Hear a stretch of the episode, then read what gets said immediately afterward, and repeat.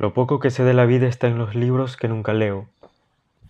Lo poco que sé de la vida está en las líneas que no escribí. Lo poco que sé de la vida se cuenta tomando un café, se entiende tomando una copa y se olvida tomando dos. Que nadie se me emocione ni albergue falsas esperanzas, porque con lo poco que sé de la vida, a duras penas se llena un corazón, por muy pequeño que sea. Empiezo por lo que sé con toda seguridad. Sé que, con suerte, te vas a morir una vez. Así que procura no morirte más veces por el camino. No hay nada peor que esa gente que se va muriendo antes de morirse del todo. Para evitarlo, te regalo un método infalible. Mientras tú vayas decidiendo, todo está bien.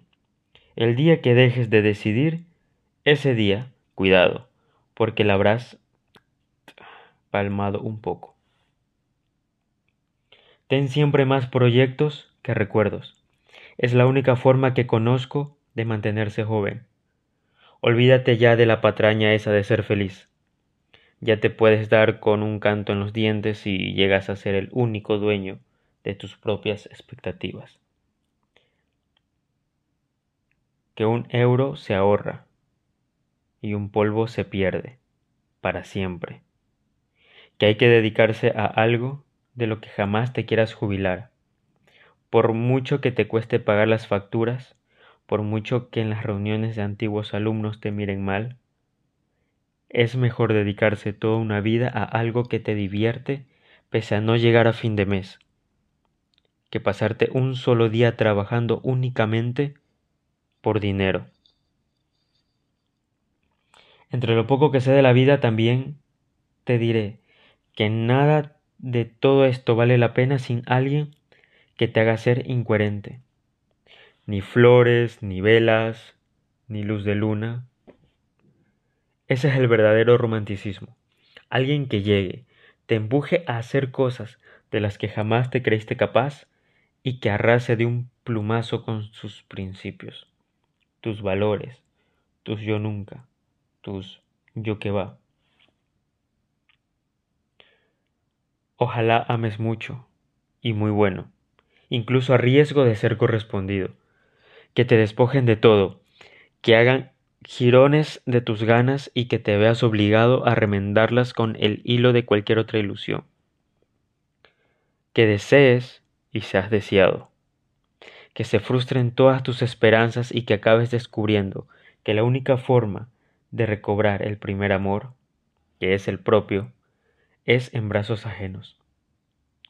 Dos emociones inútiles asociadas al pasado, arrepentimiento y culpa. Y una emoción inútil asociada al futuro, la preocupación. Cuanto antes te desprendas de las tres, antes empezarás a apreciar lo único que tienes. ¿Qué más? Así. Sé que al menos un amigo te va a traicionar. Otro será traicionado por ti. Y que te pongas como te pongas, lo que no hayas hecho antes de los treinta, ya jamás pasarán de buenos conocidos. Cuenta solo con los tres principales, porque a partir de ahí, todo es mentira.